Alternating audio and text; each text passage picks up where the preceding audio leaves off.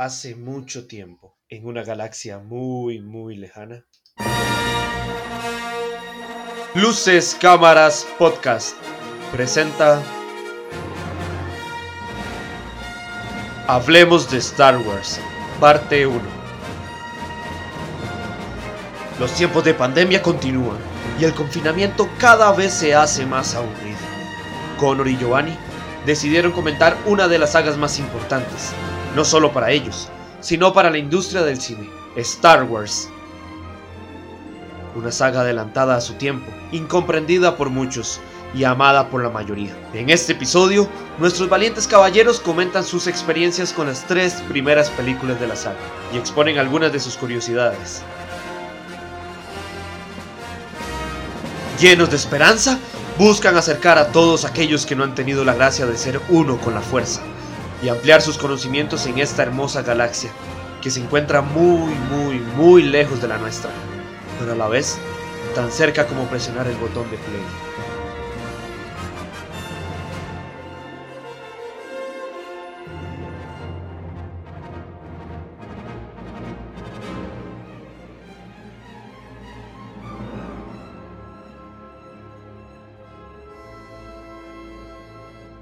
Hola, bienvenidos a Luces Cámara Podcast. ¿Cómo están? Yo soy Giovanni. Y yo soy Connor, ¿qué tal? ¿Cómo están? ¿Qué tal esta semana? ¿Todo bien? ¿Cómo han estado? ¿Cómo han estado? ¿Les gustó el último episodio? Estuvo, estuvo bastante bueno. A mí me gustó bastante, Juan. Sí, Y sí. la gente me, me comentó que le gustó bastante también. Sí, ahí vi que algunos no conocieran las películas, algunas de las que recomendamos. Entonces, di, pues eso siempre es interesante. Después comentar las películas y todo, bueno, pues eh, estuvo, estuvo entretenido, la verdad, que el tema, el tema que ustedes propusieron estuvo, estuvo entretenido. No, hay que, hay que hacerlo más a menudo. Sí, sí, sí, porque hay muy buenas ideas, la verdad. De hecho, debemos el de Tarkovsky, que mucha gente nos lo pidió y, y siempre lo piden, de hecho. Sí. Ahí está, en pendiente, está en la lista. Pero, eh, bueno, hay más. Em, y hoy decidimos, pues, hablar de una de las películas de las sagas, mejor dicho, más clásicas, prácticamente, de las más clásicas que, que hay en el cine, como ya pudieron ver en el título. Y que quien no la conoce es porque, no sé, ha estado oculto en una cueva, porque se podría decir que absolutamente todo el mundo, aunque se haya escuchado el nombre de esta saga, ¿verdad? Sí, ya después está, como siempre, el debate en que si es buena o es mala, o están los memes que lo apoyan y los memes que dicen que se duermen a los cinco minutos de empezar la película. De Pero todo todo el mundo lo ha escuchado, aunque todo el sea, mundo. sí. Y bueno, es, es bastante debatible el asunto de, si son buenas películas o no, ya que, bueno, no solo porque sean buenas, sino porque han significado, eh, tal vez a veces eh, mucha gente no lo piensa, pero Star Wars ha significado muchísimo para la industria del cine en sí, no solo eh, para los fans que, que, que la consideran, bueno, que es una película de culto y todo eso, sino que ha, pues ha revolucionado en, desde los efectos especiales hasta la música y más. Exactamente, y no, y no solo en el cine, también, no sé, podemos ver cómo, cómo ha influido en los muñecos, en, en la ropa, en todo, en todo, en realidad, en- hasta en los parques temáticos como Disney. Sí. Uf, la verdad es que, ¿qué, qué no decir de, de Star Wars? Yo la verdad es Claro, que sí, soy bastante, bastante fan desde, desde niño y, y, y ya tocaba, la verdad, ya tocaba hacer este podcast desde, desde los inicios. Estaba, sí, pensado. porque quizás siempre, siempre lo hablábamos nosotros, pero, pero nunca lo hacíamos público. O sea, siempre literal hablábamos de Star Wars y, y, y nunca, o sea, hablábamos de las series, ahorita con The Mandalorian, en Clone Wars y todo esto, con, con la nueva trilogía que salió hace poco de Disney.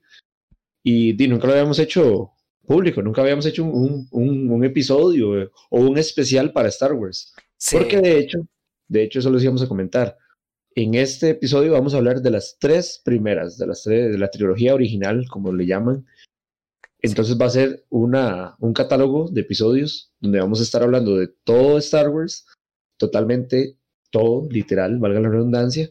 Entonces vamos, vamos a ir poco a poco porque de verdad es mucho material, muchísimo. Sí, es tan extenso que bueno, decidimos pues nosotros mismos catalogarlo en, en episodios para, para poder expandirnos más nosotros mismos hablando del tema porque hay muchas cositas, ya que Star Wars es bastante grande, porque es que comentamos, vamos a comentar historias de galaxia, de una galaxia entera. Entonces, muy, muy lejana. Exacto.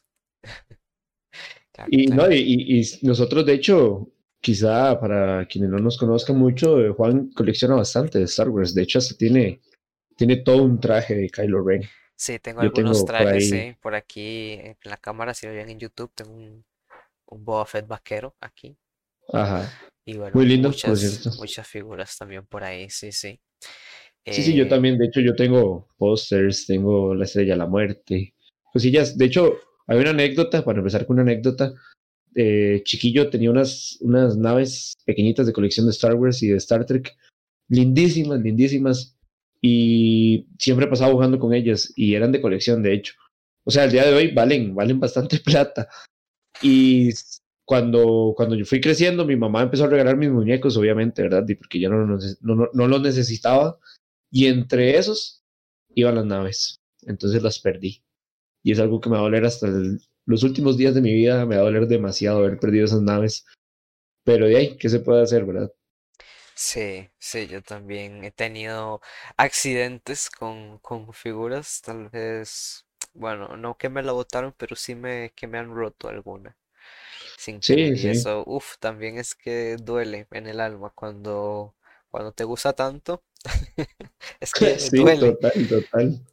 Duele, la verdad. Y, y, sí, digamos, eso de las figuras, pues también es algo que vale la pena comentar, porque bueno, ya desde su inicio, empezando como con otro dato curioso antes de comentar las películas, es que, bueno, como ya comentamos, Star Wars innovó bastante en lo que viene siendo mucha industria del cine y no solo eso, porque, porque al inicio, eh, pues George Lucas eh, sí tenía tal vez poca feo, no sé, de, de- de que a la gente le fuera a gustar igual que a la compañía en sí, como que fuera a tener el éxito, nadie esperaba eh, eh, todo el éxito que en realidad tuvo Star Wars. Y para ganar un poco de dinero eh, se centraron también en mucho lo que es el, el merchandising eh, Ujú, y bueno, comenzaron a, fueron de las primeras que, que películas que tuvo tanto merch en camisetas, como dijeron, en ujú. figuras, fueron las primeras que comenzaron a hacer muñequitos de cada personaje que salía en la peli. Y de eh, cierto tamaño, si no me equivoco, ¿verdad? ajá, sí, las Había un, primeras a eran un tamaño de, que empezaron ellos, ajá. exacto, la- las, las primeras eh, figuras de hecho eran de Kenner, eh, fabricadas Ajá, por, por Kenner y eran de 3 pulgadas, eh, unas figuras que simplemente tenían cuatro, circu- cinco, cinco articulaciones y bastante curiosas, la verdad, que hasta algunas... eh, Para que se hagan una idea, algunas pues llegan a costar los cientos de dólares dependiendo de lo antiguo que sean eh, y Creo que que hay una que es de las más caras, que es, que es la de Boba Fett, ¿no? Que Eh, tiene sí, como un... sí, una de Boba Fett, exacto. un... Exacto, Boba Fett es uno de los personajes que menos sale en las películas y es uno de los más codiciados. Eh, y sí, efectivamente, la figura de 3 pulgadas de Kenner, la original, uf, es, es de las más costosas de conseguir y de las más valiosas también en, en una colección. Así que eso, Star Wars eh, empezó con, con innovando en el merchandising de las películas que tenemos ahora. Y hubo un tiempo que, que costaba conseguir figuras, siento yo, o no era tan, tan accesible como ahora que uno va, no sé, a Walmart, casi que a cualquier supermercado y hay figuras. Ah, eh, tal vez hasta de Black Series, pero son como, como copias y pero ahí están. O sea, son fáciles de conseguir y- o, Sí. o vas, no sé, alguien que vaya a Disney eh, consigue, uff, Baby Yodas por todos lados, Sí, la, la verdad, aquí escasean, al menos en Costa Rica, es una un poco desgracia que escasean un poco. Hay tiendas específicas que sí se consiguen pues más amplitud de, de, de figuras, de, de variedad, porque la verdad, bueno, yo agradezco que las Black Series, que es como la, la mayor distribución de, de, bueno, es de Hasbro, pero es la mayor, la mejor marca, creo, de figuras que hay en Star Wars. Hay otras. eh, pero esta es como la más famosa, Black Series, y bueno, la verdad es que se agradece toda la variedad y, y que son económicas y todo esto, que, bueno, económicas, coño, que algunas también llegan a ser entre mil millones de comillas, que sí, algunas, algunas me han costado, me han costado su, su, su pasta, la verdad, claro, claro. pero, pero vale, valen la pena, la verdad, son, son guapísimas. Sí, no, y, y hay figuras de todo precio, ¿verdad? Hay figuras que superan, como decís vos, eh, los millones de colones, digamos, hablando en moneda costarricense. uf, Por, por ejemplo, eh, ahí podemos hablar de los Lego, para que se hagan una idea. Probablemente tal vez todos conozcan los famosos, eh, la Estrella de la Muerte en Lego o el Halcón Milenario en Lego. Esos son piezas que llegan a, rondar los mil, dos mil dólares, para que se hagan una idea en mer- precio mercado. Que joder, la verdad es que es algo bastante codiciado. Y un poco absurdo, la verdad, pero bueno, también estamos hablando de Lego y Star Wars juntos, pues vaya bomba también. Claro, yo, yo he visto el, el, el halcón milenario donde se puedes abrir como un compartimiento y todo, pero vale sus seiscientos mil colones, quinientos mil colones, entonces no es Sí, nada sí. accesible, digamos. Y Sí, más si se lo querés regalar a, a tu hijo o algo así. Sí, no, claro, no, no, y, y no, no, no es para niños eso, definitivamente no se lo regalarías a un niño con eso, con lo que vale. Pero sí, eh, para que se una idea, pues hasta estos puntos eh, ha llegado Star Wars, porque sí conozco en realidad gente que del todo no les gusta Star Wars o nunca le han dado la oportunidad o no sé, miles de casos, pero sí eh, hay bastantes que sí, de plano Star Wars cero. Entonces, pues ha significado bastante, tal vez algunos que nos estén escuchando sean uno de ellos, tal vez los motivemos a empezarlo, no sé, ahí nos comentan, pero es, es, es interesante, la verdad, todo va a estar muy interesante.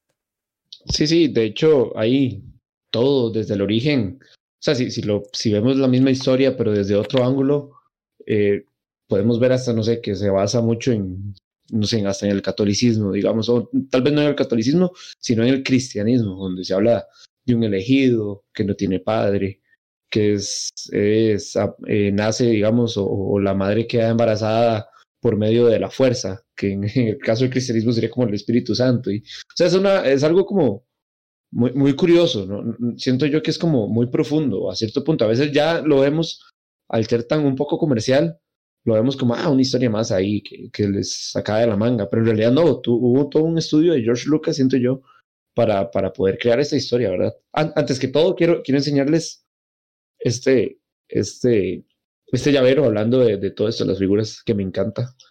Eh, me lo habían conseguido en, en Estados y vean, alumbra, es demasiado lindo y es el de Luke Skywalker. Entonces, hay tanta variedad ahora de, de, cosillas chiquitillas y bonitas. De hecho, por ahí anda una llave maya de Arturito. Sí, sí, no, in- inclusive y los mismos sables láser que puedes conseguir tu propio sable láser. Eh, yo tengo el mío colgado en la pared, que es el de Kylo Ren, y joder, cómo pesa. Es escala original y cómo pesa. Pesa sus dos, tres kilitos, el hijo de en puta. serio, Sí, sí, pesa un bastante, montón.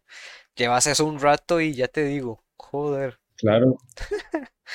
Sí, sí, y alumbra y todo, ¿verdad? Sí, obvio. sí, sí. eh, lo enseñaría, pero está colgado en la pared. Así que pues después, en, en Instagram, después colgamos unas fotos. Sí, sí, de hecho, estaría, estaría curioso conocer si alguno tiene colecciones, ya sea de Star Wars o de alguna, de alguna otra saga, porque conocemos mucha gente que colecciona, no sé, de Gremlins, de Harry Potter, El Señor de los Anillos, Exacto. o, o de Slashers. Entonces ahí nos gustaría que nos, que nos envíen sus, sus fotos y, y, podríamos hasta en un momento reaccionar a sus, a sus colecciones. Sí, Sería sí, de hecho, Colbert, ya que estamos hablando tanto del tema, pues si alguno tiene, pues bienvenido sea a compartir su colección y lo, lo, y lo, lo estamos publicando, porque es, es, es un tema interesante, la verdad, la- la- el- las colecciones en sí. Sí, claro, claro. Ah, bueno, a mí me encanta. Ah, Nosotros somos coleccionistas, entonces Sí, podríamos hablar de eso todo el episodio. exacto, exacto. Eh, pero bueno. Vamos comenzando a hablar un poco de, de las películas de Star Wars, que como ya dijimos, pues son bastantes y vamos a ir explorando cada una de ellas junto a las series que hay, porque hay varias series. Y, y bueno, eh, Star Wars es, como ya les dijimos, es una historia de galaxia, de una galaxia entera. Entonces, ¿por dónde empezar? Y bueno. Eh, empecemos por donde empezó George Lucas, un poco random, que para la gente también en su tiempo fue un poco chocante, aunque creo que no se llamó desde un inicio de salida eh, o, o se vendió con el marketing de episodio 4 hasta que ya salió la película. Pero eh, eso, hubo un shock de que la película empezó por un episodio 4. Entonces, pues, Ajá. ¿qué pasa? Porque un episodio 4, ¿dónde están los otros tres primeros? Me los perdí, ¿qué pasó aquí? Bueno, eh, esto fue algo que sucedió y sigue sucediendo y bueno, creo que es la mejor manera de empezar a ver Star Wars en realidad, no solo porque es el orden en el que salió, sino porque creo que es de la mejor manera en la que se cuenta la historia, tal vez actualmente. Eh, y ya después, pues, sacar tus propias conclusiones. Y bueno, Y que es además las, las películas, el episodio uno 2 y 3 son hechas pensando en que ya viste la del 4 5 y 6. o sea, si ves el uno 2 y 3 hay muchas cosas que no vas a entender. De hecho, no, no, no, siento que pierden mucho sentido porque no, no entendés cosas, digámosle, como ver el proceso de Anakin y así. Entonces no, no vas a, ¿me entendés? O sea, es como, no tiene sentido empezar uno 2 y 3 sino que aquí todo el sentido no existe, entonces empieza por el 4. Sí, y Aparte que tal vez pueda aburrir por lo mismo, porque como están pensadas para eso, entonces eh, ya te meten en un contexto que tal vez te explican cosas que no entendés, entonces dices, joder, pero qué aburrido que es esto, no entiendo nada, o cosas así, entonces cosas que se explicaron antes, y bueno, eh, creo que sí, la, la mejor manera de verlo pues es, es en el orden que salieron eh, las películas. eh, porque, uff, y empezamos bien, la verdad, porque la verdad es que las primeras tres son una entera joyita, cosa que puedo no decir de las siguientes de demás, pero bueno, todas me gustan, todas me encantan, así que vamos, poco a poco. El episodio 4 salió en 1977, eh, un 25 de mayo, ya casi es aniversario. eh, No, no, no, De falta un montón, ¿no? Que es mayo, no marzo, me equivoqué, pero, pero sí. no, Eh, también estamos cerca de mayo, no estamos tan largo. Bueno, a- y a cómo se va el tiempo, sí, joder. Yo lo sentí enero, pero bueno. Y, ok, bueno, y bueno, esta primera película, el episodio 4 nos cuenta una hi- historia de un joven granjero que se llama Lucas Trotacielos. Luke Skywalker, eh, un, un joven granjero de Tatooine, un planeta, un planeta desértico que se va a embarcar en una historia, en una aventura eh, épica, convirtiéndose en un caballero Jedi.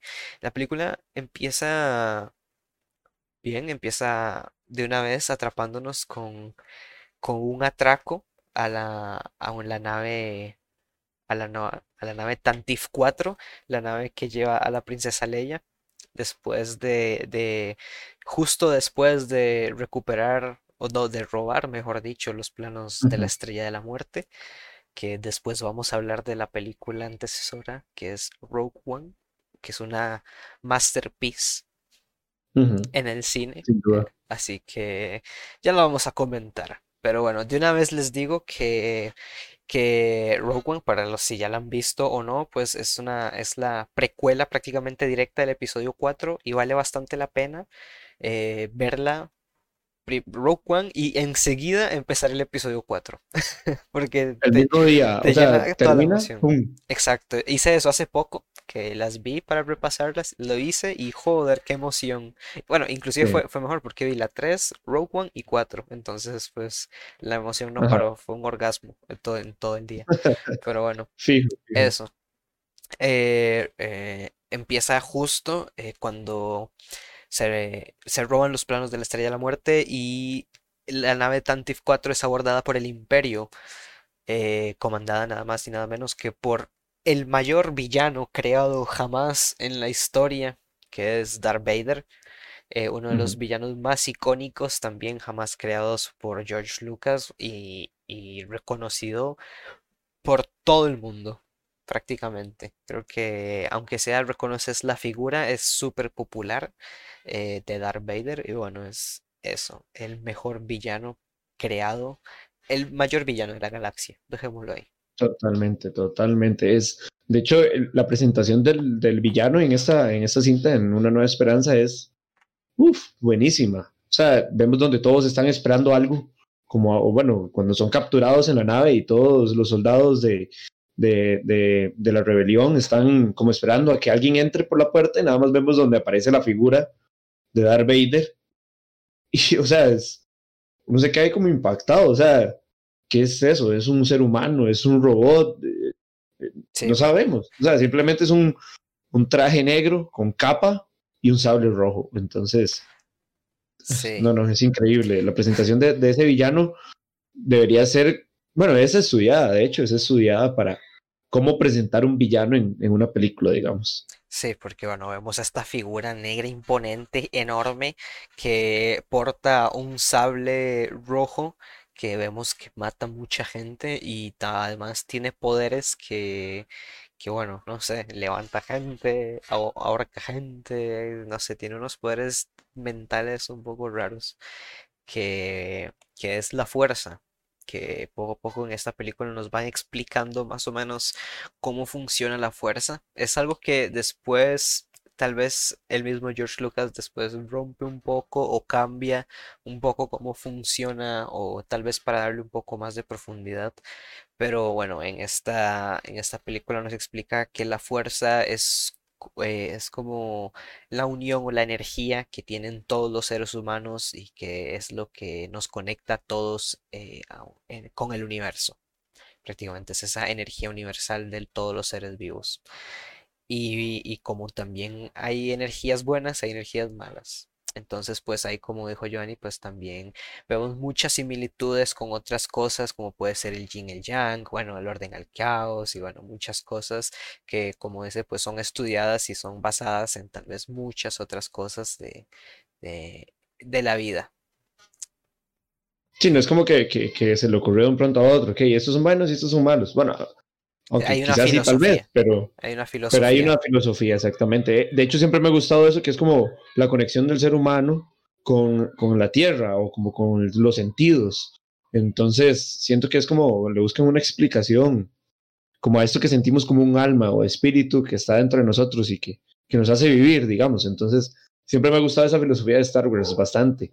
Sí, como y la hablando un poco, hablando un poco, sí, exacto, es bastante espiritual hablando un poco, devolviéndonos un toque a Darth Vader, ahí una de las curiosidades es que hubieron dos personas protagonizando a Darth Vader, por así decirlo. Uno, que le prestaba el cuerpo y el otro le prestaba la voz. Exacto. Entonces teníamos, eh, actuaba dentro del traje, por así decirlo, David Prowse, el actor, que era un físico culturista gigante de dos metros y resto. Que de hecho, una de las películas de las, en las que sale después es en La Naranja Mecánica, para los que la hayan visto. Él aparece ahí, entonces es Darth Vader, ese es Darth Vader. Ese es el cuerpo de Darth Vader, pero luego tenemos a, a se me fue el nombre, James Earl Jones, Ajá. Exacto. James Earl Jones, que es el que le da la voz a Darth Vader. Que de hecho David Prowse sufrió mucho, más adelante vamos a hablarlo, porque él, digo, que él actuaba y él decía sus líneas. Lo que no supo era que después en postproducción iban a quitar todo lo que él habló y poner a James Earl Jones. Y entonces, o sea, lo único que hizo fue literal prestarle el cuerpo. Sí, fue, fue decepcionante para, para en su momento para él porque no fue avisado y creo que tal vez fue un cambio de último momento porque ha pasado. Ha pasado en otras ocasiones que, bueno, pues, nada más. No, y que fue perfecto porque la voz de James Earl Jones es increíble. Encaja, sí, es que nada, es, es la mayor no, no, si no, no hubiera sido lo mismo, punto. jamás, no hubiera sido lo mismo. Y, y sí, la verdad, un, un puntazo. Otra información y decían que era él, entonces, si no me equivoco, fue hasta expulsado de los estudios de Lucasfilm y tuvo, o sea, como que lo condenaron a nunca más volver a entrar ni trabajar con él, ni cuando hacían exhibiciones de Star Wars donde se reunían todos los actores como Harrison Ford eh, y todos los demás, ¿verdad? Mark Hamill, él no podía ir, entonces siempre estaba como Han Solo, Leia, Luke, eh, Chewbacca, como Peter Mayhew y todos los demás, pero ahí no estaba Darth Vader, que era, que era, eh, Dave Prowse, entonces, y fue por este problema, pero sufrió, de hecho, en la tercera, ya me estoy adelantando muchísimo, pero así rápido para hablar del actor, eh, en el episodio 6, que es el retorno del Jedi, eh, aparte de que le habían quitado la voz, le habían quitado todo, le quitaron la escena, la única, la, la única escena donde se le iba a ver la cara a Darth Vader. Entonces siempre fue como, ¿por qué me quitan de todo lado? Entonces le fue bastante mal y, y pobrecito. O sea, también, sí. de hecho, en la naranja mecánica es, es un buen papel.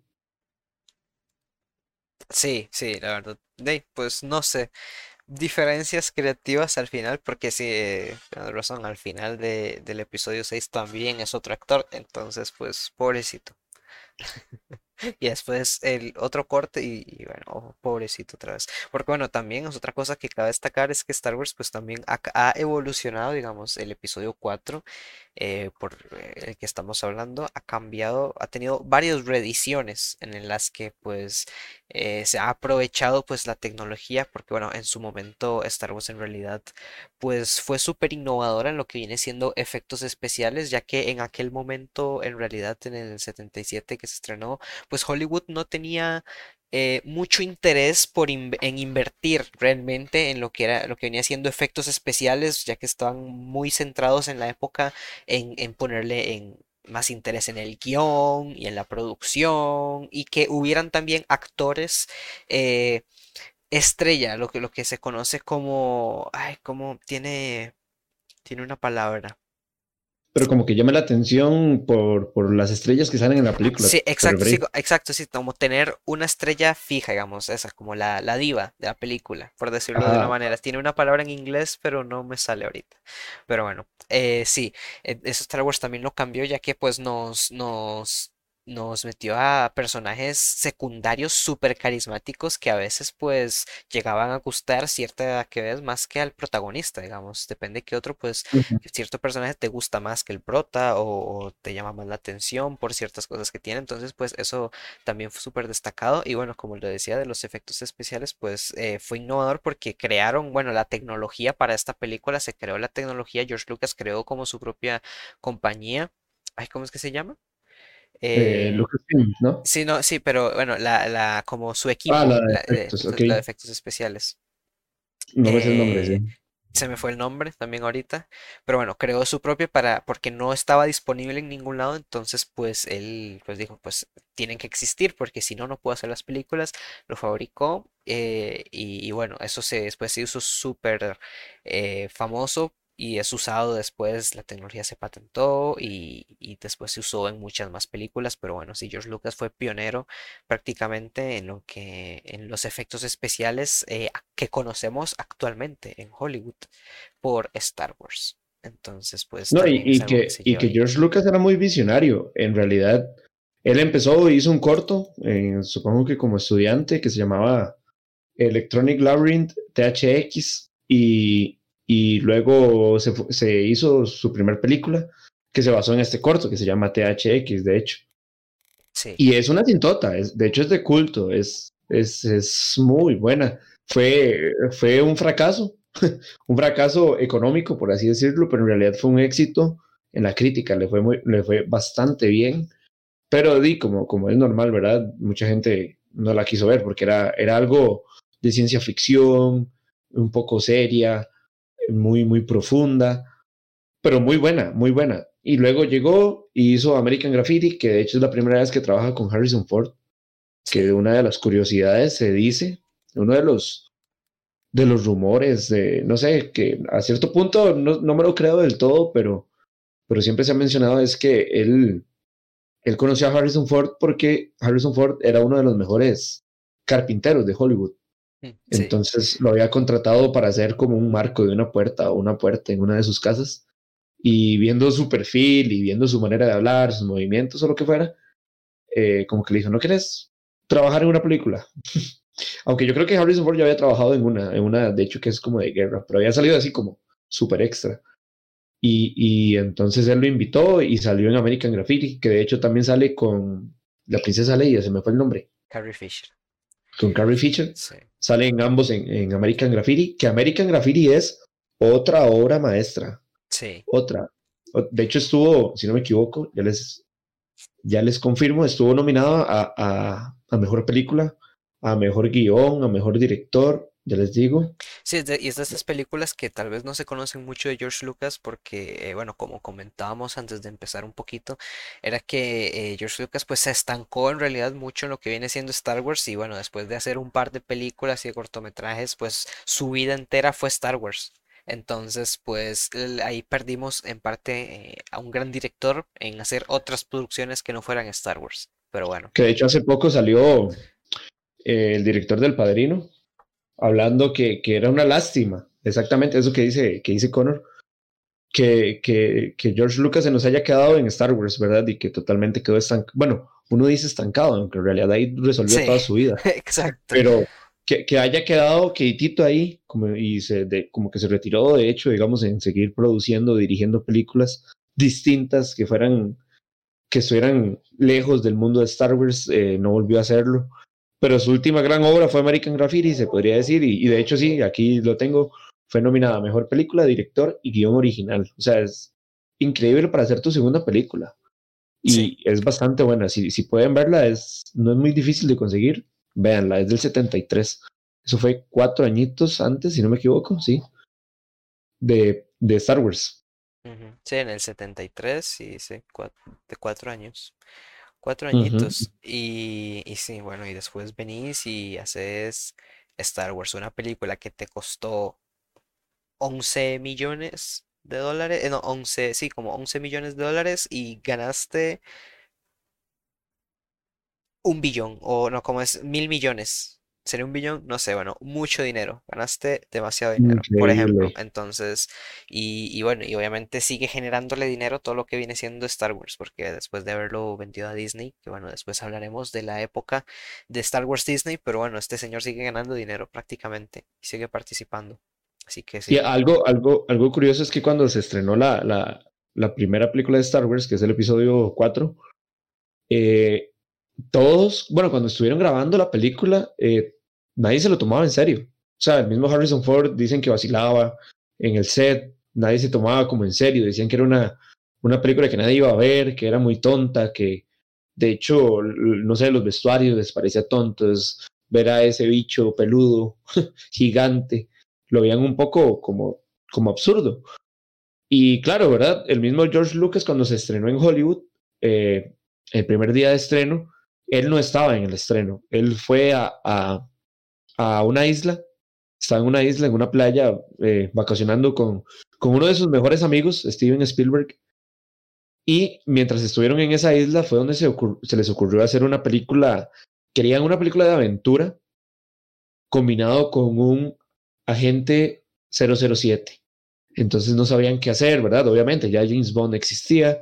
Entonces ahí fue donde nació la idea de otra super saga que es Indiana Jones, pero el punto es que cuando estaba, mientras pensaban en eso, estaba el estreno de Star Wars. Pero entonces eh, lo que era el actor Mark Hamill, Carrie Fisher y Harrison Ford, obviamente iban a ir al estreno.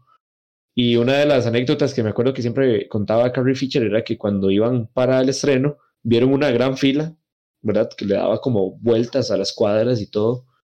Y que ellos dijeron que raro, quién sabe qué se está estrenando hoy aparte de nuestra película. Y la sorpresa fue que cuando llegaron era la película de ellos. O sea, era Star Wars. Y de hecho, tuvieron que llamar a George Lucas para que se viniera de emergencia, porque estaba haciendo un éxito la película, porque nadie le llevaba fe, o sea, nadie daba un 5 por esa película, de los actores y ni el director, imagínense. De hecho, estaba defraudado de su trabajo. Él quería cambiar totalmente de su, su trabajo y, y dice, yo esa grata sorpresa, ¿verdad? O sea, imagínense que es de un pronto a otro, pensar que estás fracasando y que en realidad estás haciendo, atinaste en el blanco. Sí, eh, el miedo del momento, porque bueno, fue un cambio, como te digo, una innovación pues en todo efectos especiales y que pues también si, si vemos actualmente el episodio 4 podemos notar un poquito pues de, pues la diferencia también de cómo empezaron todos estos efectos especiales y cómo son ahora y que tal vez sí son un poquito flojos, pero coño, que en su momento fue lo mejor de lo mejor Y, bueno, y no solo en eso, sino que también nos cuenta una historia bastante, bastante interesante, de, nuevo, de cómo eh, una, unos rebeldes, una rebelión surge eh, para intentar acabar la opresión de un imperio galáctico que pues ha, llevado ya un par de cientos de años en el mando y pues bueno, esta, esta rebelión eh, al tener en posesión los planos de, de, la, de la estación espacial más poderosa del imperio pues eh, ven una oportunidad y, y bueno, Luke Skywalker es el, el el, que emprende esta aventura, el encontrarse con dos droides. Eh, que, son estos, son casualmente son los que la princesa Leia mandó con los planos. Y bueno, eh, se, llegan, se topan con un Obi-Wan Kenobi, los buscan a un, a un Ben Kenobi, no, sí, a un Obi-Wan Kenobi, que no saben muy bien qué es. Y, y bueno, resulta que que este Obi-Wan conoce a Luke desde que era niño, porque él fue el que eh, conocía a su padre, etcétera. Entonces, pues nos van ya desde un inicio nos van metiendo un contexto mayor, digamos, del que es desde la película, porque obviamente en la peli vemos todo lo que pasa a Luke desde, desde que le llegan estos droides hasta que destruye la estrella de la muerte. Eh, sí, pero también nos exponen un contexto enorme, porque nos hablan de las guerras clon, nos hablan de Anakin Skywalker, nos hablan de un Obi-Wan Kenobi que luchó en las guerras clon, en, o sea, eh, nos hablan de, no sé, nos hablan de un montón de cosas que ya te dejan ahí como, mm, o sea, aquí hay mucho, aquí hay muchas cosas.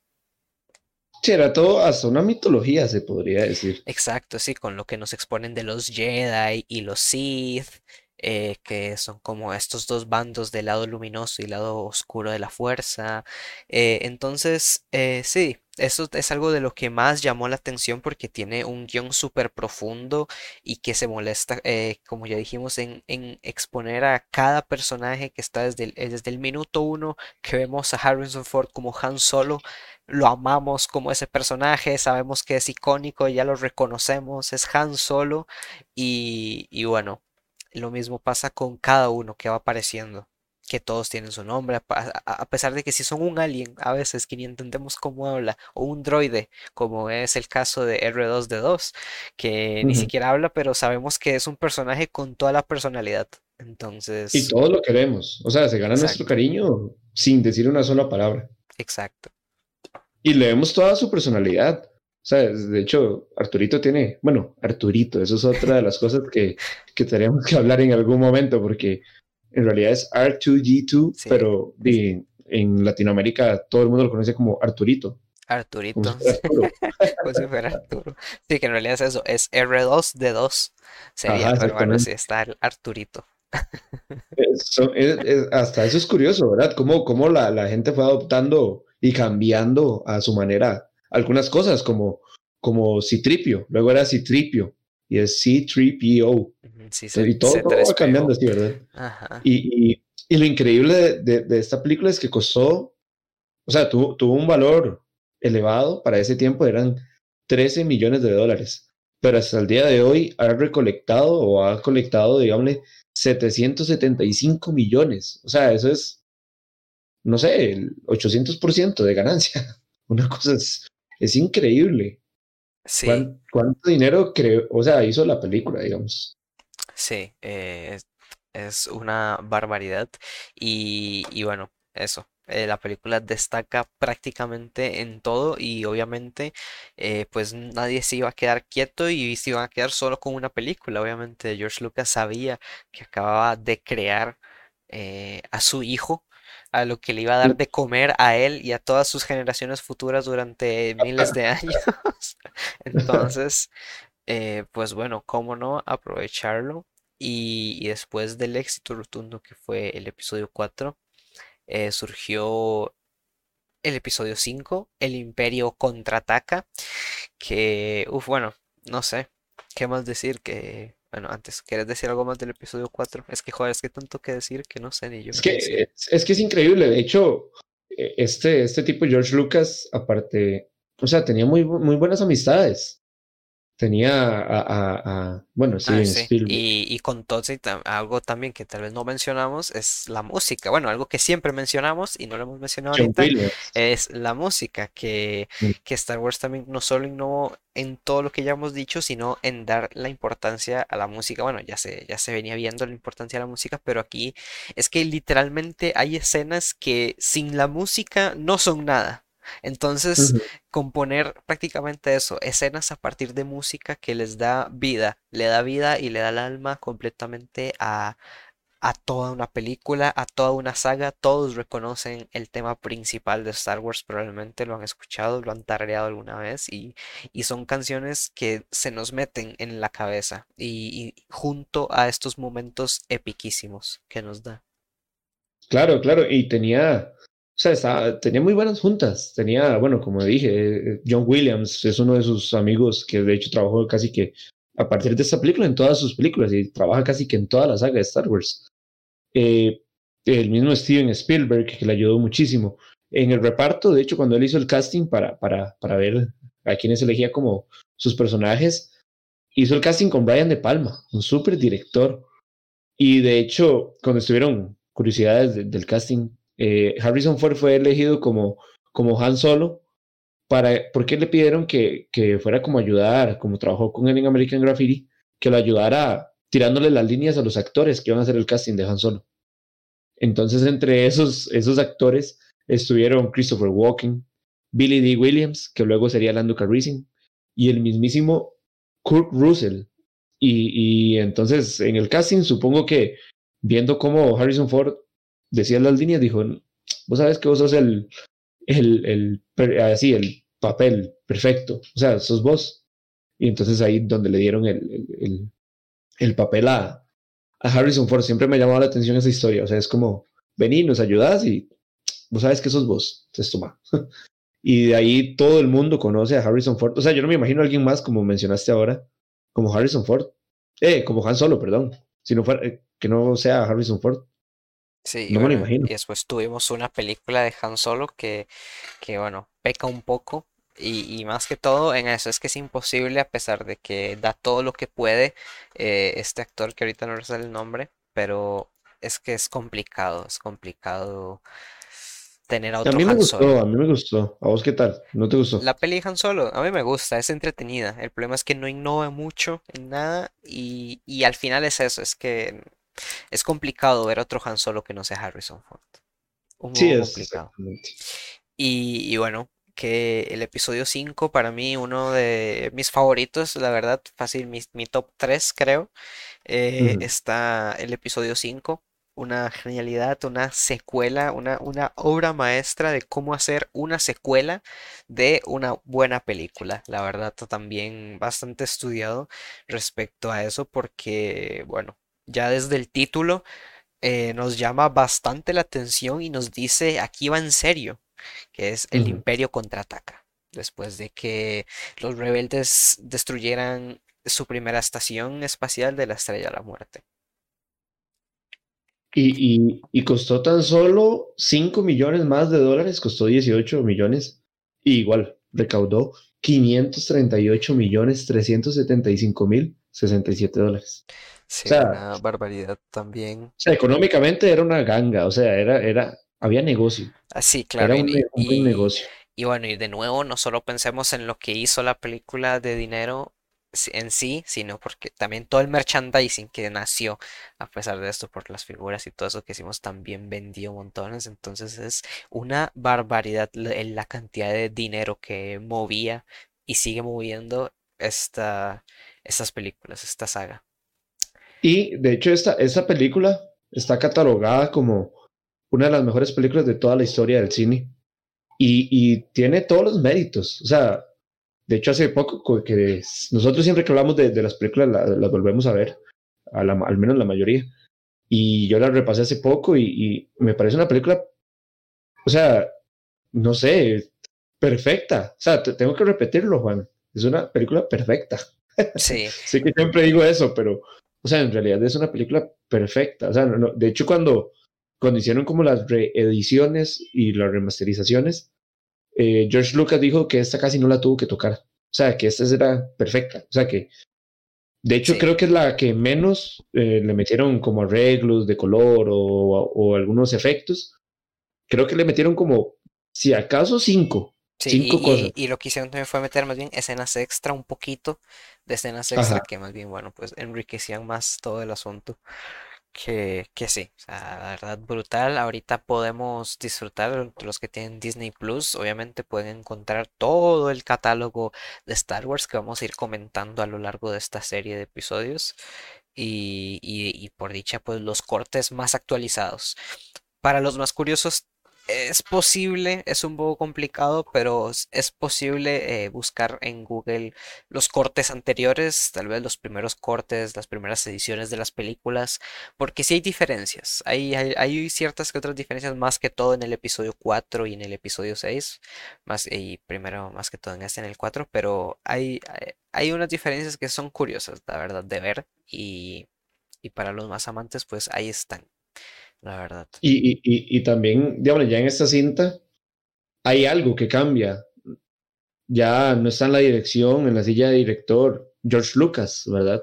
Sí. Entonces, también habría que, que ver como en cuanto, o sea, qué tan bueno fue, porque fue bastante bueno, quizá que lo dirigiera eh, alguien como Irving Keschner, ¿verdad? Que es un super director. Y el guion es escrito por Laurence Kasdan, que si no me equivoco, en alguna de estas últimas ha trabajado también, ¿verdad? Eh, sí, si no me equivoco. Y, y sí, bueno, eso te pone a pensar que qué tan qué, tanto hubiera sido la película si lo hubiera dirigido George Lucas, pero bueno, aparte que eh, obviamente Lucas siguió en toda la parte de producción artística y todo en la película, él estaba, era la cabecilla, pero eso ah, nada más la dirigió y la escribieron otras personas. No, y también, digamos, en el guion, aparte de, de Laura Kasdan, está George Lucas, igual. Sí, Exacto, entonces pues no es que no es que se vendió todavía, ¿no? Así que seguía seguía ahí eh, George Lucas y pues eso nos entrega una de las mejores películas de la historia. Esta vez incluye nuevos personajes como Lando Calrissian, interpretado por nada más como, bueno, ya dijiste, Billy D. Williams. Eh, y, Frank Oz también nos mete en un personaje más de los más reconocidos, de las más figuras de sí, eso, reconocidos de Star Wars, que es el maestro Yoda, eh, interpretado por Frank Oz, un tiritero y actor eh, de voz, que bueno, como no, o sea, ¿quién no reconoce al maestro Yoda? Y que, que es casi que obvio cuando lo vemos, que todas estas marionetas que fueron en, su momento como Yoda, también las que salen en, el, en el castillo, no sé cómo se llamará, el, la guarida de, de, de, ay, se me fue el nombre, de Java de Hood. El palacio de Java, sí. Exactamente, el palacio de Java, donde vemos a todos estos bichitos, todas esas marionetas son de, del creador de los Muppets. Entonces, toda esta, esta unión entre Star Wars, Muppets, todo eso daba, daba una, una experiencia muy, muy chiva. Habían, habían efectos manuales que volvemos al punto, aparte de que ya eran, eran una bomba en los efectos visuales y de computadora habían efectos muy buenos manuales y, como hechos en casa. Sí, Entonces, porque esto no me lo he mencionado, pero exacto, aparte de, innovar en los efectos especiales digitales, pues eh, innovó en lo que viene siendo los pues, efectos especiales manuales, porque eh, por si no saben, la mayoría de las, las películas principales fueron grabadas con maquetas, mucho de lo que viene siendo los planetas, las naves, las partes aéreas, todas estas bases enormes que vemos son maquetas principales principalmente. Y en esta me encanta a mí ver, eh, por ejemplo, el detrás de, de, cámaras del episodio 5, porque de cómo se hizo la primera escena, toda la primera, la batalla de Hoth, que, que es con las con los ATATs, que son unos, unos bichos, unos máquinas que tienen unas patas enormes, como más o menos elefantes. Eh, que todo eso es eso, se grabó con maquetas enormes y pues, uff, la verdad es que da mucho placer ver todo ese trabajo y después ver el resultado que, joder, flipas. De hecho, la, primera escena donde Han Solo está buscando a Luke en la nieve y, y anda en, no me sé el nombre de, de este bicho que parece como, como un caballo, pero es de dos patas, es, es, increíble. Sí. Yo sí me lo sé, lo siento, perdón, soy demasiado frío, pero sí, yo me sé los town. Es un town town. Town Town. Y de hecho es chivísima el, el, el, eh, el, bicho es muy, muy, muy Los diseños de todos los alienígenas que vamos a ver es que absolutamente de todos tienen demasiada atención al detalle y cada uno son, son muy únicos. La verdad, vamos a ver alienígenas súper únicos a lo largo de toda la saga. Hasta el día de hoy siempre nos sacan alguna sorpresa. De hecho, en The Mandalorian, que es lo más nuevo, se podría decir, del universo Star Wars, sí. Eh, en, en, algún episodio siempre vemos como una raza nueva o un monstruo distinto que no habíamos visto antes en toda la saga y siempre son increíbles. Sí, nos expande mucho más esta galaxia entera. Entonces, pues eso, eso es lo, lo rico, eh, la verdad, de todo esto de Star Wars. Y, bueno, el, episodio 5 fue un éxito, como ya dijimos, eh, catalogadas de las mejores películas. Y es que, como no, tiene de todo. Nos da eh, la mayor emoción y, y, joder, en su momento, cómo fue y sigue siendo de las mayores escenas que más emociones te dan en el cine. El mayor descubrimiento que se pudo dar en la galaxia, que es cuando Luke Skywalker descubre o la revelación de que Darth Vader es su padre. Uf, qué escena. Que de hecho, algo que vale mucho la pena ver, mucho se lo recomiendo. Si algún día están aburridos y no saben qué ver, ver pongan en YouTube reacciones de niños al, al ver que Darth Vader es el papá de Luke. Entonces es increíble porque es como volver cuando uno lo vio por primera vez. De hecho, siempre salen como los chiquitos a la par del papá o de la mamá que les está enseñando la película y están todos tranquilos viendo la escena. Y cuando se ve que Darth Vader le dice, Luke, yo soy tu padre, los chiquillos siempre son como, oh. Una de las escenas más épicas y más parodiadas del cine. Sí, es, es, de hecho uno, o sea, es increíble, es increíble, es muy buena. De hecho, ese es el secreto que les mencionábamos al inicio, que, que se trató de, ocultar o de guardar por, se filtró un poco. Y eso que no existe internet ni Reddit en esos momentos, y aún así se filtró un poquito. Sí, de hecho yo creo que hasta los mismos actores los tenían como engañados. Les decían que, de hecho la línea de, de, Dave Prowse era decir, yo maté a tu padre. Y el grito de Mark Hamill es que había matado al padre. Hasta el punto que lo vieron, si no me equivoco, en el estreno, se llevaron la sorpresa a los actores. Mm, habría, habría que ver, pero joder, si la verdad es que es, es de lo mejor, la verdad, de, como digo, de las escenas más épicas y más parodiadas. Es que también en qué no ha salido esta escena. Creo que en todo, desde Los Simpson hasta cualquier, no sé, es homenajeada en muchos lugares. La verdad. Eh... Hasta, recuerdo una serie animada que se llama Watermelon, eh, Agente del Rescate, una cosa así. Y que había un episodio donde creo que era Luke el que se enfermaba, entonces tenía que hacer de Luke en la película. Y salía esta escena exactamente. Sí, bueno, después, bueno, y cientos de homenajes que está, se eh, Star Wars se homenajea en todo lado, que en todo lado, desde Regresar al Futuro hasta, yo qué sé, Marvel, cualquier película que se te ocurra, hay homenaje a Star Wars probablemente, porque, pues, repetimos, ha sido tan influencia, es tan influenciante, esa palabra, que, que bueno, eh, cómo no, la verdad. Y, joder, para terminar esta trilogía, porque eh, eso, George Lucas en realidad no quiso, eh, después de hacer el episodio 6, El Retorno de Jedi, no quiso seguir haciendo más películas porque él dijo, no puedo, simplemente no puedo porque no, no, no hay la tecnología. Lo que yo quiero hacer, la tecnología de ahorita no me lo permite, entonces pues no puedo seguir haciendo películas. Y bueno, se cerró con, en 1983, con el episodio 6, El Retorno del Jedi. Que ya si bajó un poquito la calidad. Es que estábamos muy alto, era, era como un tope de gama. Exacto, fue, era, era complicado ya en serio, la verdad, es complicado superar el episodio 6. Y, y bueno, tal vez en esta pues bueno, había que concluir de alguna manera y bueno, a mí la verdad sí me encanta, creo que es un buen cierre, pero sí es verdad que es más, creo que es, es, mucho más recordada el episodio 5 que el episodio 6 por, por los momentos que nos da.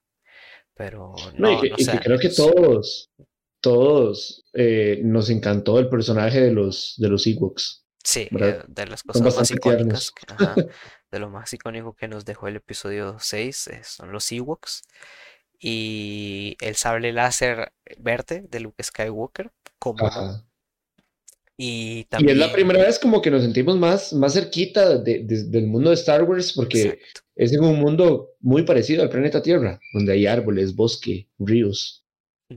selva. Entonces, eh, siempre recuerdo que cuando yo la vi por primera vez, o bueno, tal vez no por primera vez, pero cuando era pequeño, porque no me voy a acordar, cuando era pequeño, cuando la veía, me gustaba bastante por eso. Me sentía como parte del mundo de Star Wars. Porque una de mis preguntas siempre era como, ¿pero dónde estamos? ¿Dónde está el planeta Tierra?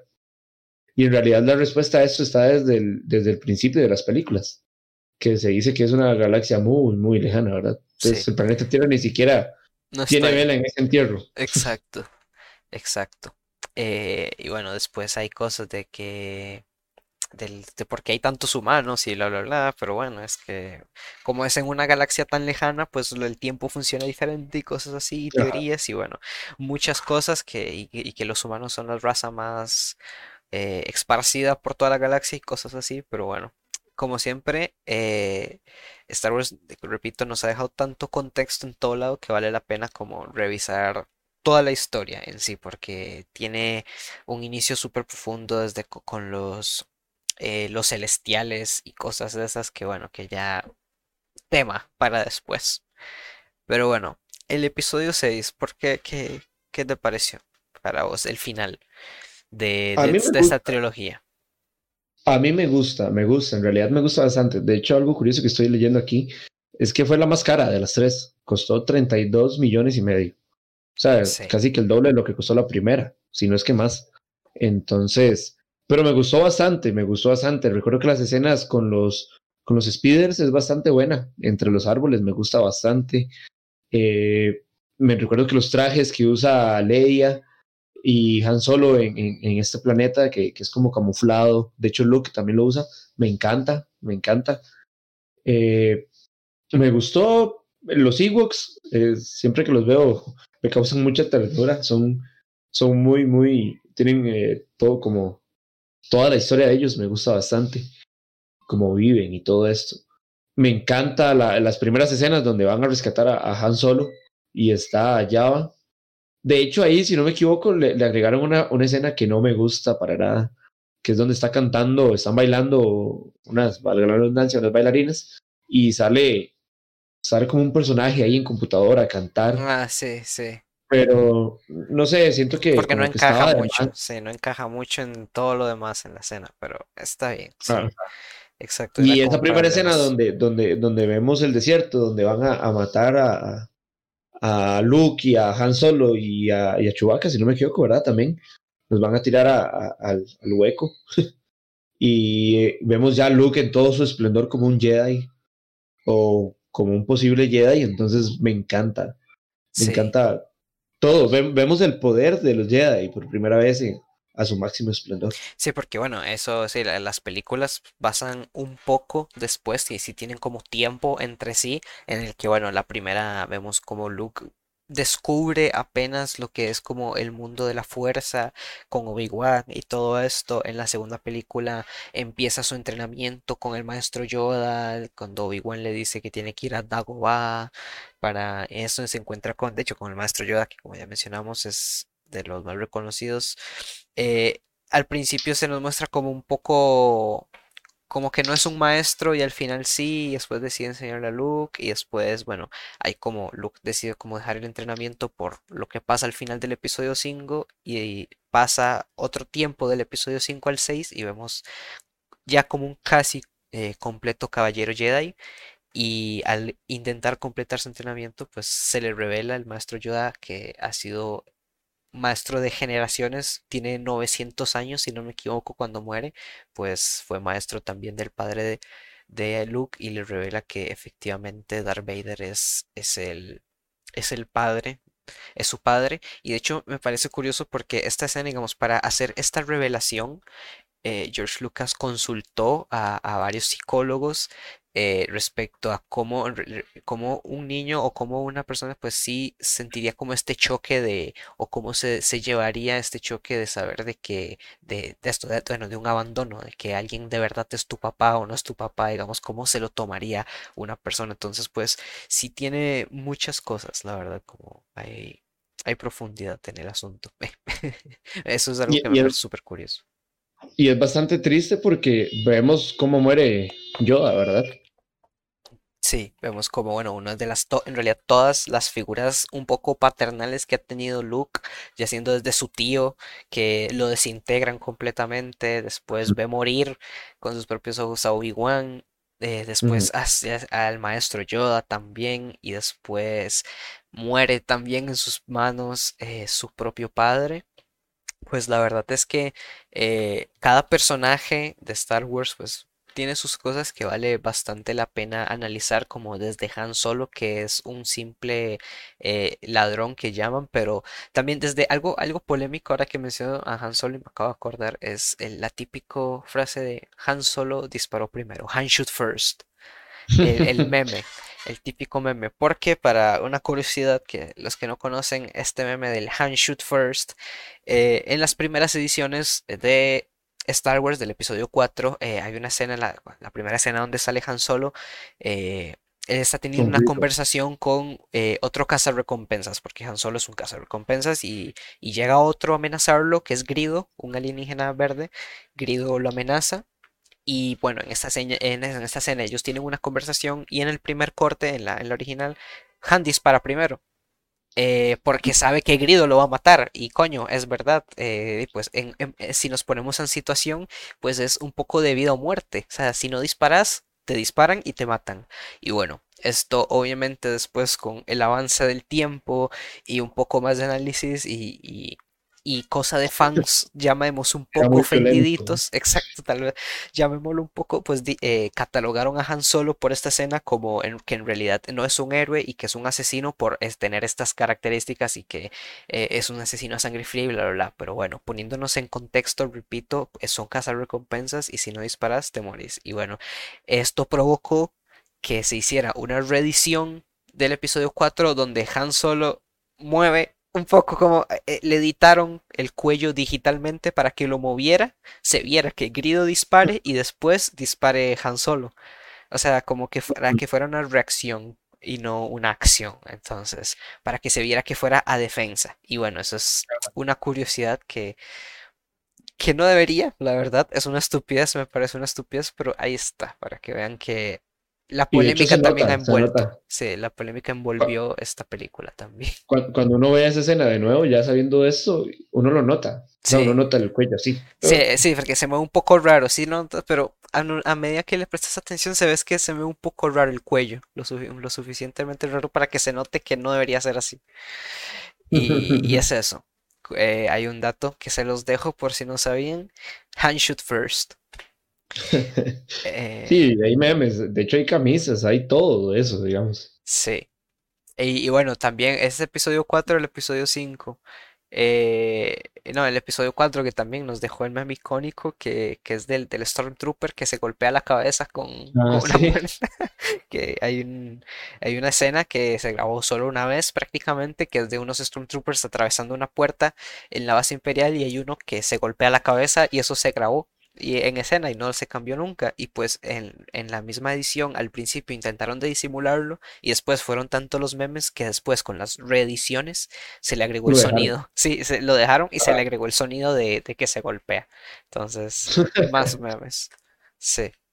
Las reediciones nos han dado cositas extra también valiosas. Y, bueno, después sí, en esto, el episodio 6 también nos dejó pues personajazos, gracias, de hecho creo que, hay, bueno, parte del episodio 5 y el episodio 6, como ya dijimos, nos dejó al personaje de Boba Fett, uno de los personajes más queridos, a pesar de que sale 5 minutos en pantalla o así, no sé, es súper poco, pero bueno, es uno de los personajes que más les gustó a la gente y, que se expande en realidad. Me da un poco de pena porque le pasa a varios, no solo a ese, sino a varios personajes a lo largo de, de toda la franquicia que que pues en las películas tal vez no se ve mucho, pero después expanden todo su universo, todo su que es en cómics, porque bueno, repetimos, el merchandising pues aprovechó después lo que vienen siendo cómics y libros para expander mucho más su universo porque sabían que también ahí había negocio y pues Star Wars no se quedó atrás y, comenzó a sacar sus, historias por cómics y Boba Fett es uno de los que se expande muchísimo más en, estos y, y la verdad es que da gusto, la verdad es que es un muy buen personaje. Que, de hecho en las precuelas se le da como un origen. Exacto, sí, eso iba a mencionar que después vemos el origen un poco eh, en las precuelas, que imagínate, le gustó tanto que bueno, siguió con la idea y al final también los mandalorianos, o sea, su propio uniforme es, es también de los más reconocidos y más icónicos de Star Wars, el, el, uniforme Buffett y después de los mandalorianos que se convirtió en, en una propia raza prácticamente, o sea, evolucionó a eso, un personaje evolucionó a una propia raza de un planeta, eh, de unos guerreros, o sea, un lore súper extenso y súper profundo, que me, encanta, la verdad.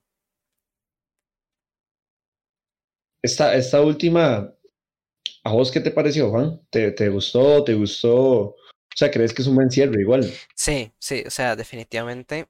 Eh, es de, de, me parece lo mejor también como del episodio entre de las tres, creo que bueno, la 5 y después la 6 y después la 4, creo que sería, ese sería mi orden de estas tres mm. primeras. Si tuviera que catalogar, ponerla según podio. Eh, pero sí, es que, bueno, aparte de que esta nos da más acción, vemos más peleas también de los primeros como mm. peleas de sable láser. Vemos también la primera, la primera vez en persona la figura de lo que es el emperador eh, el emperador Palpatine, que ya más o menos se vio un poco en, holograma en el episodio 5, pero aquí lo conocemos. Eh, y bueno, sí, está bastante bien. Al final, es que bueno, pienso en las demás películas y siento que el emperador es un personaje que después se usó en las precuelas, pero es, no sé, un poco caos, pero bueno. Eh, un personajazo también, bueno, del, de los mejores villanos que después en las precuelas se va a expandir más. Pero eh, sí, bueno, el emperador al final es el, el, titiritero detrás de todo este asunto. ¿Sabes qué me pasaba mucho con el episodio 6? ¿Qué? Odiaba la última escena, pero no era porque fuera mala o, por, o por algo malo de la película, sino porque era el final de la historia. Y entonces ya ahí terminaba eh, mi historia favorita, digamos. Era como ver el, final de una serie para mí. Entonces era como, ay, ya terminó otra vez. Y muchos años, bueno, luego vinieron las, las precuelas y, que de hecho fueron con las que uno creció, vos y yo crecimos. Eh, pero no era lo mismo, ¿verdad? Porque no era como una continuación, sino que era como lo que pasó antes. Pero no sabíamos qué pasó después con Luke, qué pasó con Han Solo, qué pasó con Leia. Hasta que llegó esta decisión que hemos hablado hace un rato, hablamos que, que, que George Lucas eh, vendió todos sus derechos y su franquicia a Disney y anunciaron continuaciones del capítulo 6. Sí, que eso nos dejó, desde la primera instancia nos dejó con toda la expectativa del mundo, pero bueno, ya después hablaremos cómo nos fue al respecto. Pero sí, o sea, exacto, la verdad es que pues eso es, un final que, o sea, se siente, lo sentís, porque la última escena, porque eh, a lo largo de esta película se explora también eh, algo que me gusta, que es como eh, Luke siente en Darth Vader como una esperanza todavía, siente como, como es posible esa redención en él mm. y, siente esa luz que lo llaman, todavía hay una luz en, él y, bueno, al final de la peli nos dan una escena súper conmovedora que es como cuando, eh, bueno, Darth Vader se da cuenta de todo esto, reflexiona un poco porque después también es algo que si ponemos en todo el contexto, viendo toda la historia, pues creo que choca más, la verdad, si pensamos en todo el contexto de los personajes, ya viendo toda la, la macro historia que es Star Wars, pues es más fuerte, creo, creo yo, porque hace poco que la vi, como te dije, vi eh, episodio 3, Rogue One, 4, 5 y 6 seguidos prácticamente, y pues, o sea, y bueno, y teniendo las series de Clone Wars y todo eso en mente, pues todo el contexto, toda la historia que nos ponen hace que al final sea más fuerte, creo yo. o nos, nos dé más sentimientos. llegamos a entender a, ese villano que hemos visto durante las tres películas como algo, algo tenebroso, algo súper malo, lo llegamos a entender a cierto punto. Sí. Viendo las precuelas, las series, sabiendo un poco más sobre los cómics. Entonces, Sí, y, y bueno, vemos al final esta escena que como digo, de que, que Darth Vader muere eh, en las manos de su propio hijo, pues también es un poco conmovedor y, y bueno, eh, nos acompaña con la música, que como ya dijimos, es, es brutal.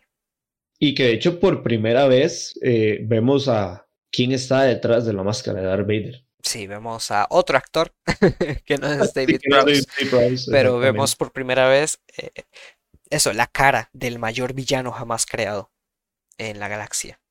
Entonces, Que de pues, hecho, luego vi, había un documental donde, eh, que creo que está en Netflix, no estoy seguro, que salía Dave Prowse eh, haciendo esta escena. Entonces él, por sus propios medios, reedita la escena, no sé cómo hace, o no sé si la vuelve a hacer él toda la escena.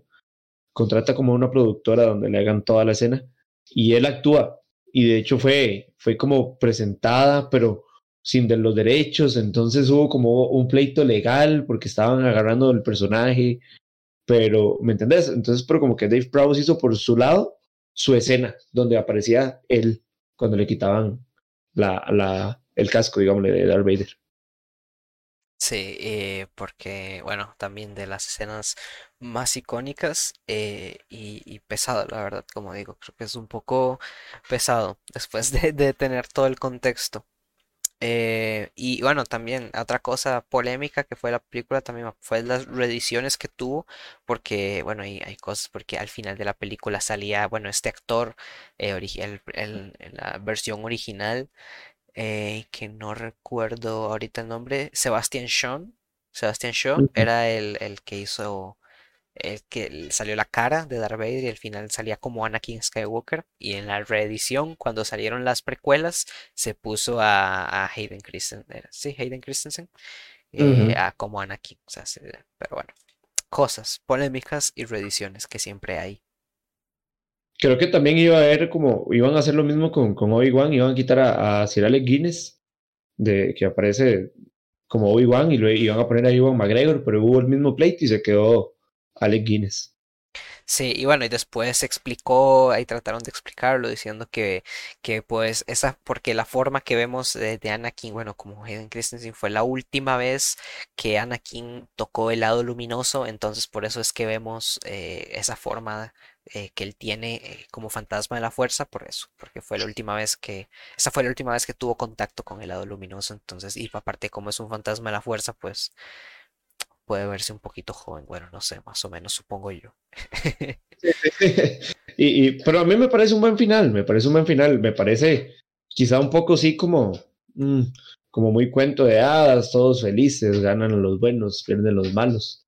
Eh, lo único que sí me parece bastante profundo es esa, la redención de Darth Vader, que es como decís vos, es bastante fuerte, bastante Sí, pesada la escena, inclusive el nombre de la película pues hace alusión a esto, el retorno del Jedi, algunos consideran no, no como el retorno de un Jedi que fue Luke Skywalker, sino el retorno de, de Anakin Skywalker a, a la luz.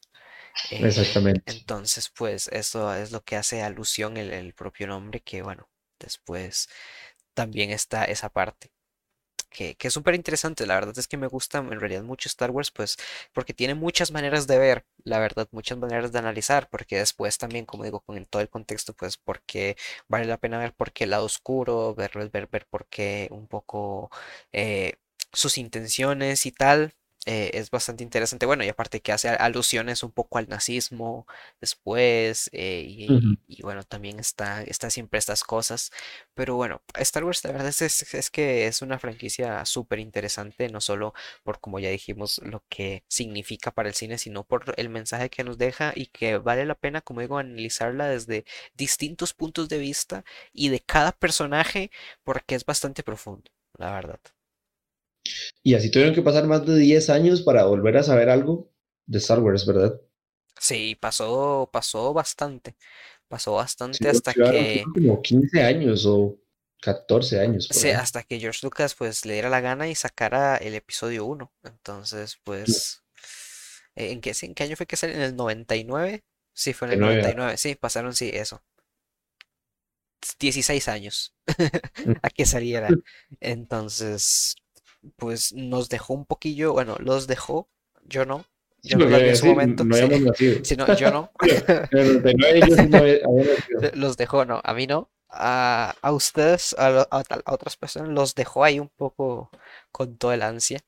eh, y ya después, esta sí, con, así crecí ya viendo después estas, ya desde el episodio 2 más o menos, las vi de pequeños, no cuando salieron porque todavía estaba muy pequeño, pero eso. Y Eh, aparte de eso, siento que ha agarrado como a cada generación. La exacto, también. original ah, agarró como a la generación de ese tiempo. Luego estas precuelas agarraron a nuestra generación. Y ahora estas de Disney está agarrando a toda una generación que se hizo gigante. Porque cuando recuerdo que cuando yo era fanático de Star Wars en la escuela, eh, no se lo podía decir a cualquiera porque era algo raro. O sea, de- recuerdo decirle como, ah, sí, han visto Star Wars. Y la gente era como, no, ¿qué es eso? O sea, sí, sí, la, la guerra de las galaxias. No, Ah, no, sí, que se conocía por mucho tiempo, No hasta, era hasta, que no salieron prácticamente las nuevas películas, pues aquí por aquí era la Guerra de las Galaxias, que bueno, Ah, obviamente, pero es- sí, es, es curioso, la verdad, que, que, que sí, o sea, como decís, ha agarrado generaciones, ha venido en, en momentos indicados para agarrar a nuevas generaciones y bastante bien, la verdad, creo que hace bien su trabajo.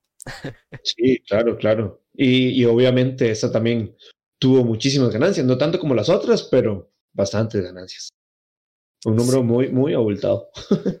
Sí, sí, sí, no, y como ya dijimos, pues todo esto sigue generando eh, montones, eh, hay un montón de gente incluido que siguen comprando merchandising del episodio, del propio episodio 6, entonces pues bueno, ya cosas bastante interesante y bueno, de momento eh, lo vamos a dejar por aquí comentando estas primeras tres películas de Star Wars, como ya dijimos, hay muchísimo, muchísimo más, no sabemos cuándo pero vamos a seguir con la siguiente trilogía, el episodio 1, 2 y 3. Y, y tal vez comentemos, pues aprovechando que vamos a hablar de, del ataque de los clones, pues comentamos la serie y la, de la guerra de los clones también puede ser. Sí, Aprovechando. Eh, pero, porque sí, este, esta, este universo, esta galaxia muy, muy lejana continúa y, y sigue y aportando, va, y sigue aportando. exactamente. Y Exacto. parece que va a continuar por mucho tiempo, mucho, mucho tiempo. Sí, porque bueno, de nuevo, cuando volvieron, cuando volvió el episodio 1 también fueron bastante revolucionarias eh, las películas eh, y también pues impusieron bastante al igual que disgustaron, tal vez. De nuevo, como estamos hablando de pasos generacionales entre, entre trilogías, pues obviamente hay disgustos y hay gente que se queja y, y bueno, creo que, creo que a nosotros también nos pasó un poco con, con la primera trilogía que vimos a la nueva trilogía que sacó Disney.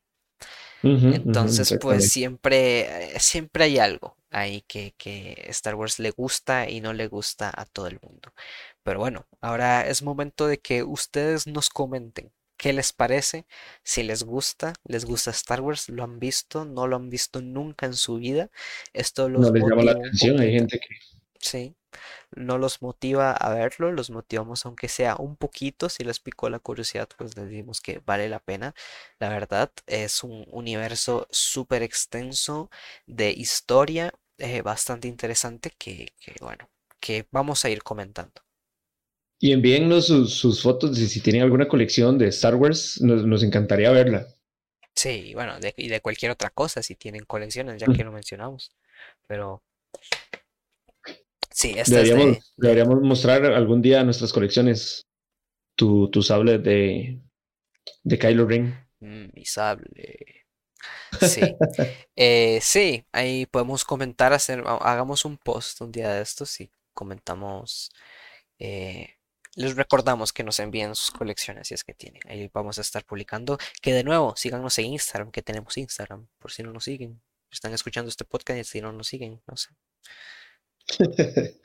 Eh, Aparecemos como Luces Cámara Podcast y claramente, ¿verdad? sí, y bueno, creo que eso ha sido todo por esta semana.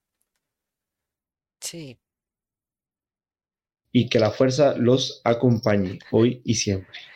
sí, que la fuerza los acompañe. Nos vemos la próxima semana. De nuevo, yo soy Cono. Y yo soy Giovanni. Que tengan Nos buenas vemos. tardes, buenas noches, buenas mañanas. Buena vida.